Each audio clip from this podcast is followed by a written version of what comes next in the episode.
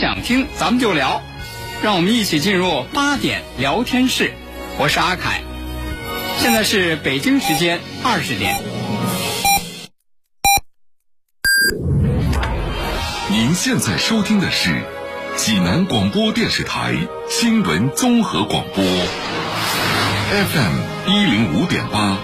济南的声音。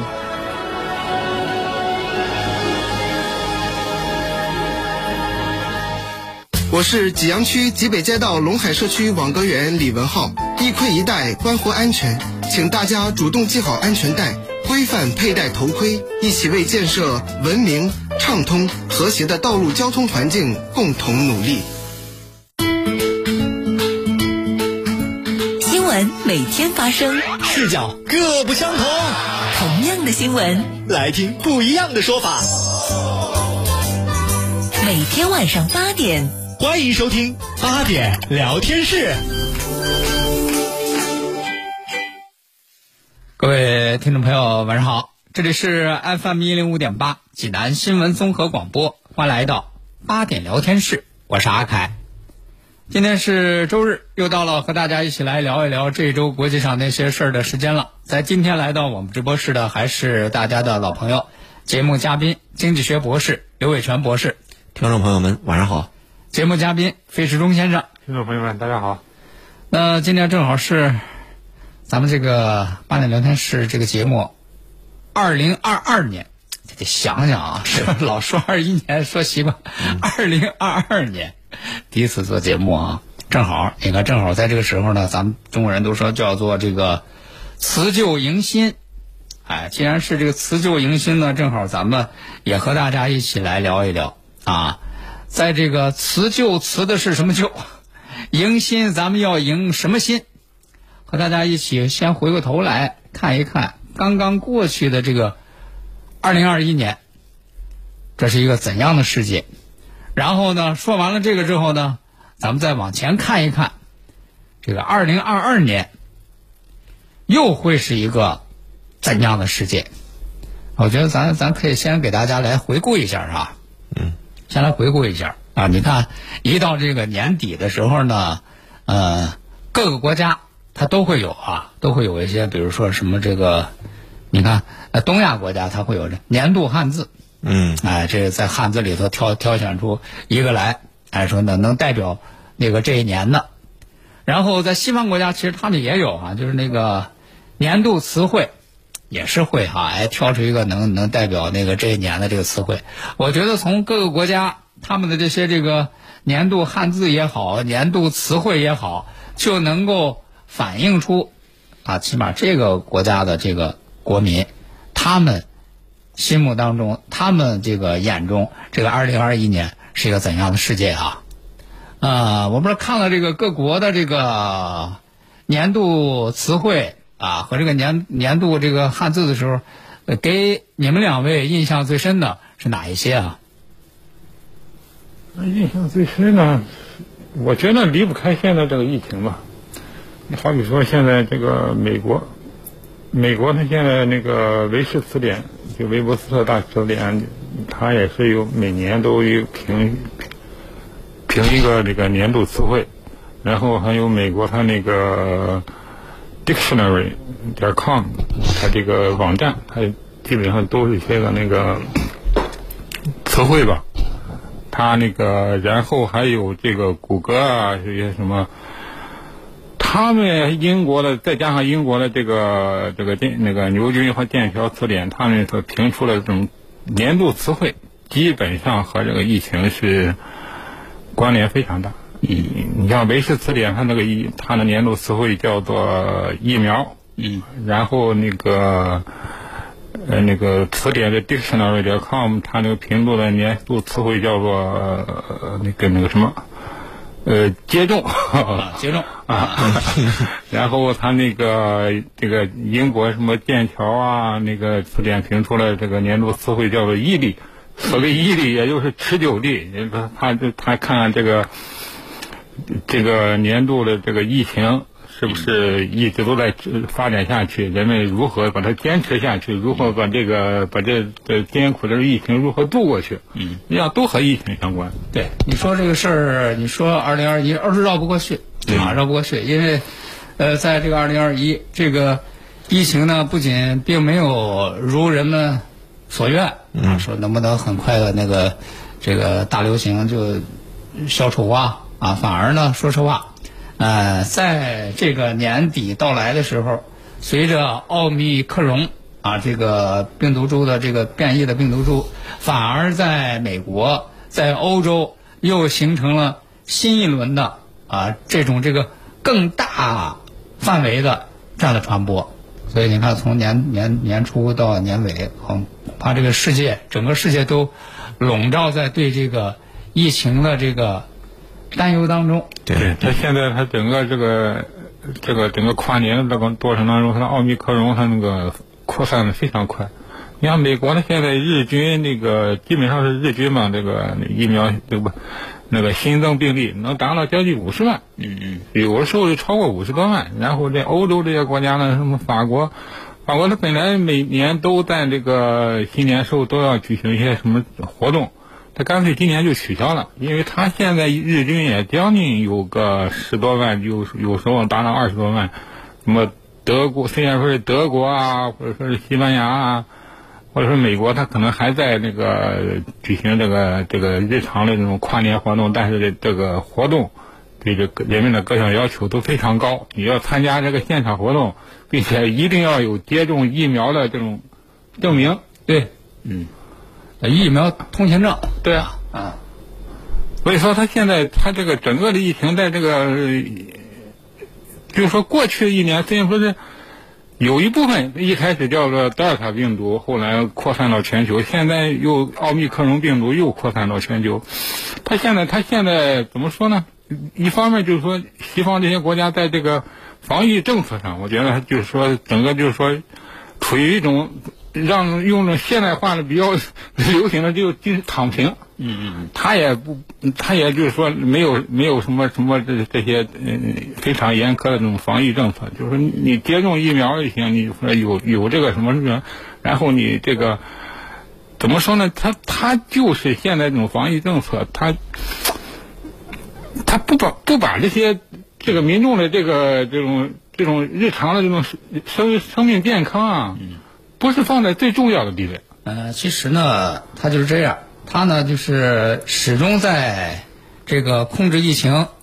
和这个恢复经济，嗯，这之间在不断的摇摆，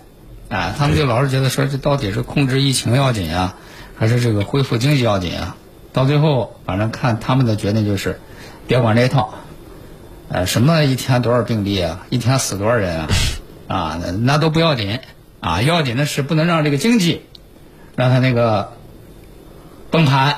对，啊，因为你看，我就觉得这个事这个事情哈，呃，在这个特朗普时代，啊，大家可能觉得，哎，这个，你看这拜登和特朗普进行竞选是吧？你这个民主党人在这个对于这个疫情的控制方面，他们还是要求的更严格的，又是要戴口罩啊，又是要打疫苗啊，又这个又那个，是不是这个拜登上台之后，呃能够使美国的这个防疫政策？呃，进一步的更加的严格，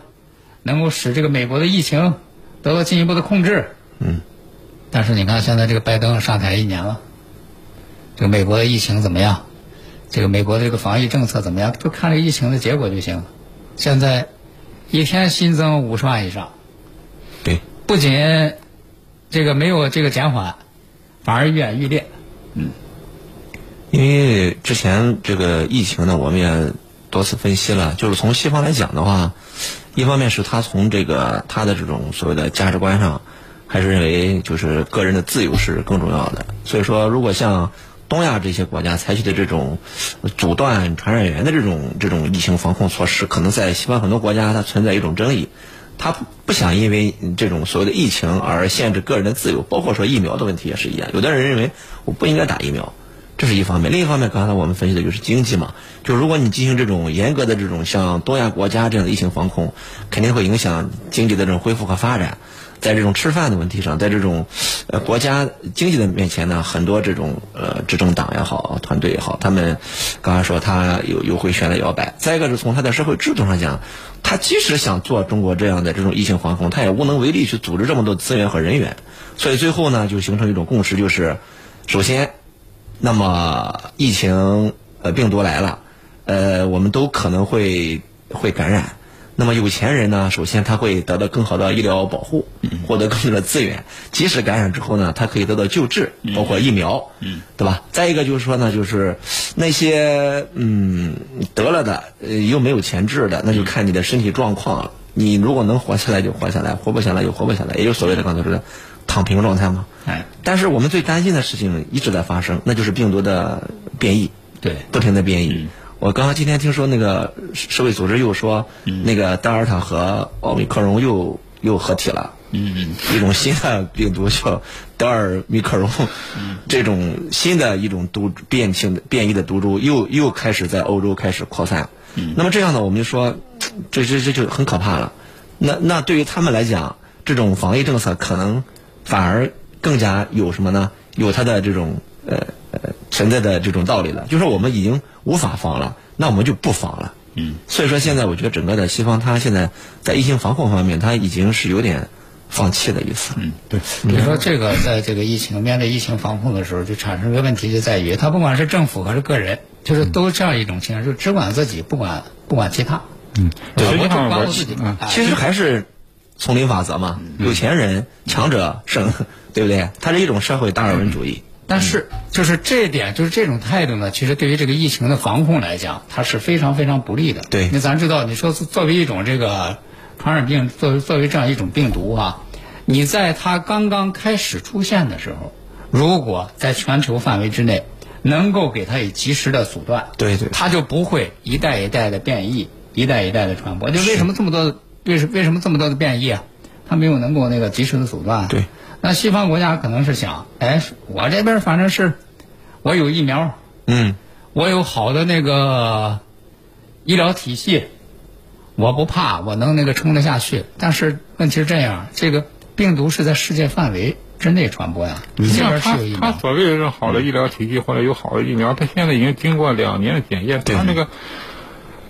你再有好的医疗体系，或者再有这个这个疫苗研发再快，你现在都跟不上这个疫情的发展啊！哎，这个疫情实际上还是低估了低估了这个病毒的这种传播的这种呃速度以及它的这种变化吧。就是你面对这个病毒的时候，你必须要有一种这个全球大家共同抗疫的这样一种心态，嗯，和这样这样一种这个决心才可以。就是，别管是哪一个国家，大家都能够同等的得到这个面对这个病毒，比如说这个疫苗也好，这个医疗资源也好，嗯，你只有在这个世界范围之内共同来努力，就像那个叫木桶理论，对是吧？可能你这个呃西方国家你们这个呃疫苗也先进。然后你的这个医疗体系，呃也完备，嗯，但是不在你这边攻破，它就会在其他更薄弱的环节攻破。是，它你好比说这个奥密克戎病毒，它这个变异种，它并不是从这些什么美国啊、这个这些西欧这些西方国家的发展来。印度、南非、南非、印度啊，还非洲一些国家，他就是说，他本来他说的这个有个疫苗分配计划嘛，全球有个疫苗分配计划，要给这个，我记得这个拜登上台以后，还专门要给这个非洲国家这些比较贫困的国家要提供疫苗，提供多少多少，具体多少数量，我现在搞不清楚了。你现在如果你要真正的提供了这些呃这种足足足量的疫苗。我觉得这些能让这些比较贫困的国家，把这些这个疫情控制一下，这个奥密克戎病毒说不定也不会那么泛滥。对，所以说你看咱们往往看到的新闻就是这个西方国家，啊、宁肯囤，嗯、相当于他们人口多少倍的疫苗，等着那些疫苗呢过期啊。啊，也不乐意把这些疫苗去给那些这个不发达的国家，嗯。啊，即使是到最后说不得已，也是即将过期的那些那个疫苗啊，给这些这个不发达的国家啊，这样其实对于这个疫情的防控来讲，就是起不到任何的作用啊。嗯。嗯。所以你看，在这个二零二一年说到这个年度词汇的时候，不管是美国也好，还是英国也好，疫苗，这是一个大家高度关注的这样一个词汇。你包括德国，德国的其实这个年度这个十大热词当中有一个词儿荣登榜首，不是荣登，这个 有一个词儿是登上榜首啊，防波堤啊，其实这个防波堤也应该是和这个二零二一年的这个疫情的形势是有关系的。嗯，那么对于这个防波堤成为德国二零二一年十大热词的这个榜首，德国语言协会就说说这个词在新冠病毒肆虐的背景之下，代表着为遏制疫情采取的防疫保护措施。按理说，你说德国的这个防疫保护措施，在这个西方国家当中，就算是相对严格的了啊。嗯嗯。但是，即使是德国这样相对严格的这样的疫情的防控措施，现在也没挡住啊，在这一波这个奥奥密这个奥密克戎的这个变异株当中，是包括德国在内的这个欧洲国家，整个这个疫情的形势又迎来一个非常非常严峻的时刻。对啊，你现在如果说你要再展望这今年这种情况，我觉得他这个“防波堤”这个词的话，可能反映了他德国民众的另一种心情吧。就是说，你现在德国实际上在这个去年到这个到今年这种过程当中，实际上他经历了一个怎么说呢？是一代领导人之间的转换。嗯。默克尔下默克尔不能说下台吧，他退休了。嗯。执政十六年以后给退休了，他一直就是说号称德国的什么大妈嘛。嗯就是说他一直在守护着德国，在这个所以说在这个疫情当中呢，德国也不是说虽然经受了一定的这种考验，疫情的考验，但是他在西方国家还是比做的比较好的。你现在新政府上台以后，新政府上台以后，现在也是叫做红绿蓝交通灯政府，嗯，各三党联合执政，嗯，各个党在这种政府当中都有自己的利益，在个在各各个阶层都有自己的这种代表。就说如何在这个新政府、新总理、新一届的这种政策下，德国政府是不是能真正的为这种民众啊、为这国家啊筑起一道防波堤？大家也希望是这种样的情景。哎，那既然谈到这个德国啊，咱知道德国在这个欧盟当中是起着这个领头羊的作用，嗯啊，是有着这个举举足轻重的作用，对啊，它起着引领了这个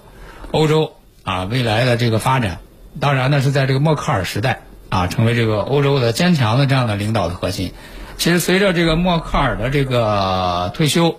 啊，舒尔茨的这个上台，啊，其实这个世界也有着这样一种观察，啊，也有着这样就是要要要等待，就是舒尔茨领导下的这个德国，他本人和他领导的德国和这个默克尔时代的这个德国会有一些什么样的这个变化？然后呢，欧洲呢，在这个新的一年当中，又会向一个什么样的这个方向来发展？我觉得你要说回望这个二零二一的话，哈，嗯，欧洲第一是笼罩在这个疫情当中，嗯，那么第二个呢，在笼罩在这个疫情的这个当中呢，其实欧洲也在是用各种各样的办法、各种各样的努力，想要这个提振这个欧洲整个这个经济的发展。啊，对。那这个刘博士，你觉得在这个二零二一，就是欧洲在这方面的这个经济方面的这些这个努力，呃，效果怎样？呃，怎么说呢？应该说是一一般吧，就是说也没有呃，我感觉和年初的时候，一般这种国际货币基金组织啊、世界银行啊，它都会预期一下，嗯，就是未来一年，你比如说二零二零年底的时候会预期二零二一年世界经济会怎么样，欧洲经济会怎么样，嗯，我所说的一般就是整体的表现和预期相比，但是不及预期，嗯。啊，为什么呢？刚刚说呢，一个就是呃这种疫情的这种这种影响。导致呢，就是很多国家它呃做出的一些这种刺激经济的这种措施，嗯，啊，它并没有根本上呃对经济起到一种好的发展作用，反而像美包括美国在内的，它通过这种啊刺激需求的政策，通过这个印发货币啊，通过低利率啊等等等等，而带来的只是一种短期的表面上的一种一种所谓的这种恢复吧，或者是繁荣，呃，但是我们回观整个二零二一年来看，啊，这种这种刺激需求的这种经济政策呢，最终导致的其实是一种这种整体的这种物价的上升，嗯，甚至带来了欧洲一些国家这种货币汇率的下跌，特别是我们说土耳其，嗯是吧？然后呢，其实这种整个的。呃，引发货币也好，所谓的启动，包括美国，包括欧洲，都要当时号称要启动所有的基础设施计划等等等等，这些呢，其实在没有做好我们说疫情防控的前提下而采取的这些措施，最终又在疫情的这种叠加情况下，没有发挥出来应有的作用来。而且你看，现在随着这个奥密克戎的这个疫情这一波的加剧，现在。欧洲各国又开始收缩了，对，啊，又开始收缩，包括这个防疫政策收缩，当然还没有说，呃，到那种就特别，就像那个二零二零年的时候那种那特别严格的收缩哈，但是也已经开始收缩了。但是反过来说，这疫情是两年了吧？我感觉就是二零二零，呃，疫情你比如说二三月份吧，才开始在美欧开始引起重视，那个时候其实他们。对于，就是说，我感觉对于疫情的控制还是非常有信心的。嗯嗯。结果呢，到了二零二一这一年，整体下来，我感觉整个美欧已经它有点刚才说，实际上是有点崩溃了。它已经是感觉防不住了。所以我感觉对于啊二零二一来讲，整个世界经济它其实反而还不如二零二零。嗯。就是从整体的这种呃怎么说，我们的这种呃预期来讲，你的信心来讲，其实是一个打击。嗯。所以，这这对于二零二二这种新的一年来讲，我觉得如果再没有全世界的这种通力合作，以及在各方面，刚才说哈，不光是呃疫情防控了，包括就是经济也好，包括就是能源也好，包括气候也好，等等各个方面，如果再不合作的话，那么二零二二在这种病毒在不确定的变异的情况下。就是如果不能结束的话，那么我感觉整个世界经济可能会陷入更加的一种困顿当中。嗯嗯嗯，是。当然，这个世卫组织哈，世卫组织，呃，做出预测说，希望能够通过这个世界各国的努力，在二零二二二年，嗯，能够结束这个新冠这个疫情的新冠病毒的这个大流行啊。但是我感觉更多的现在不是取决于世界各国怎么做，而是取决于病毒它本身，它会不会变异变异之后就消失掉，还是变异变异之后，刚才说这种传染性也好，这种破坏性也好，像我今天世卫组织刚刚啊，谭德赛说的就是这个德尔密克戎它的合体的出现，那就非常麻烦了。嗯嗯嗯，我觉得它这个欧洲，看过去一年再看今年这一年，它还有一个非常重要的这个看点，就是说这个。就是俄罗斯、乌克兰、北约、美国，就说围绕着他这个北约东扩、俄罗斯这个这个底线，他们之间所进行的这种地缘政治斗争。他现在，他实际上，他这个欧洲这一年的经济发展，一方面，他那个没有很大很好的发展，一方面受疫疫情的影响，另一方面，我觉得还可能地缘政治不稳定。因就是因为这个北约东扩和俄罗斯之间的这种双方在角力，你现在本来如果说你现在因为这么说吧，因为他这个北约那个乌克兰呃那个北约和乌那个俄罗斯之间他那个政政治角力，他现在就实际上已经影响到这个整个欧盟这个欧洲它这个冬天这个天然气价格、能源价格它现在飞涨，实际上整个的也影响了它的经济的发展。那么今后，俄罗斯和这个北约之间，他们之间那种地缘政治如今年将会如何进行发展？实际上，这也是影响欧洲和整个这个它这个美国啊和俄罗斯之间的关系，整个影响他们一个走向非常重要的方面。嗯嗯，对，就是欧洲、美国啊，北约如何处理好这个俄罗斯的关系？对，这恐怕是这个。二零二二年哈，这是一个这个巨大的一个世界关注的一个焦点。对啊，因为美国也不不断的在渲染啊啊，说这个二零二二年什么这个哪一天 这个俄罗斯要对要要要要入侵乌克兰等等啊。嗯。呃，这也是在这个欧洲是一个非常重大的问题啊。那其实面对这个二零二二的时候，你看这个。欧洲本身啊，欧洲本身除了这个经济之外，在这个政治上，它也是有一个转换的时期啊，今年是德国，德国默克尔，然后退休，舒尔茨，然后顺利的来这个执政。那到了明年的时候，你包括法国，包括意大利啊，包括匈牙利啊，还有塞尔维亚这些国家，也都要进行这个国家领导人的这个选举了。嗯啊，比如说这个呃，这个在法国啊，马克龙就一直也是在为明年上半年要进行的这个总统选举要这个竞选连任。嗯啊，也在做各种各样的努力。那这样这个呃，对欧洲的这个政治来说。会不会产生一些巨大的变化？我觉得这个它肯定会影响到政治那个走向的。现在德国已经换了领导人，那么法国，因为德法嘛，它是整个欧盟的一种这个稳定器。如果他们两个之间国家政治内政发生了巨大的动荡的话，那么整个欧盟、整个欧洲都不会消停下来。所以说，这个咱们也可以，就是这是二零二二年啊，这个欧洲政治，咱们可以这个关注的这样一个话题啊。那说到这个二零二一年的这个各国的这个关键词，你看，在这个东亚的国家，他们会都会这个年度汉字啊。这个日本的年度汉字是“金”，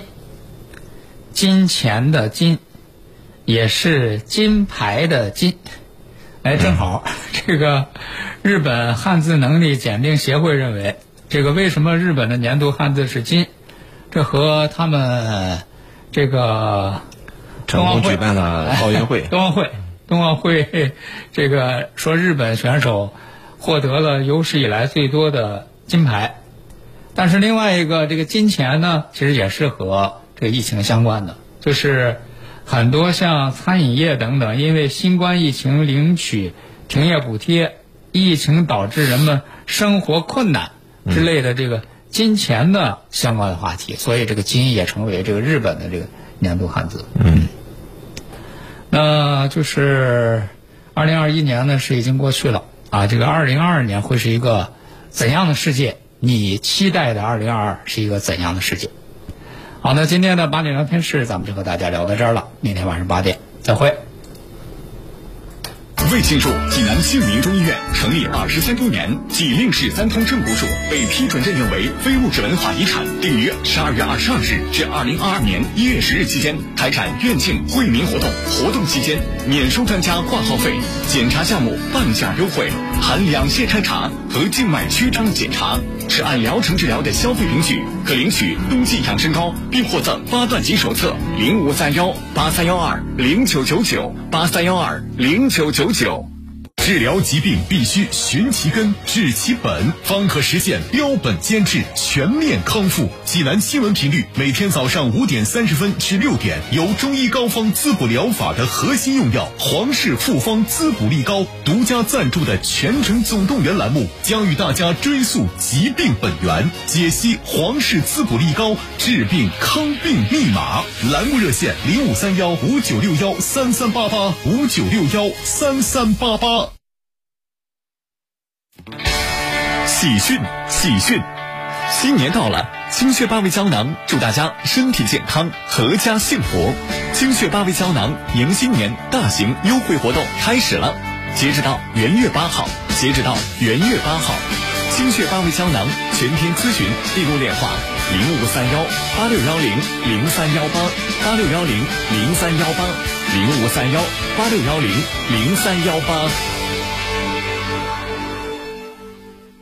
为庆祝济南新民中医院成立二十三周年，济令市三通正骨属被批准认定为非物质文化遗产，定于十二月二十二日至二零二二年一月十日期间开展院庆惠民活动。活动期间免收专家挂号费，检查项目半价优惠，含两线筛查和静脉曲张检查。是按疗程治疗的消费凭据，可领取冬季养生膏，并获赠八段锦手册。零五三幺八三幺二零九九九八三幺二零九九九。中国银行手机银行优惠多多，话费充值满三十元，随机立减五到二十元，每人每月可享一次。手机银行生活模块视频会员月卡超值抢购。一元秒杀，十元顺丰优惠券，每周二特惠日等你来参与。详情咨询九五五六六，中国银行。老王，爬山去呀、腰疼腿疼折磨人，快去正黄中医馆看看，千年中医精粹，两百年传承，专注老寒腿、老寒腰，非物质文化遗产保护，骨头缝里。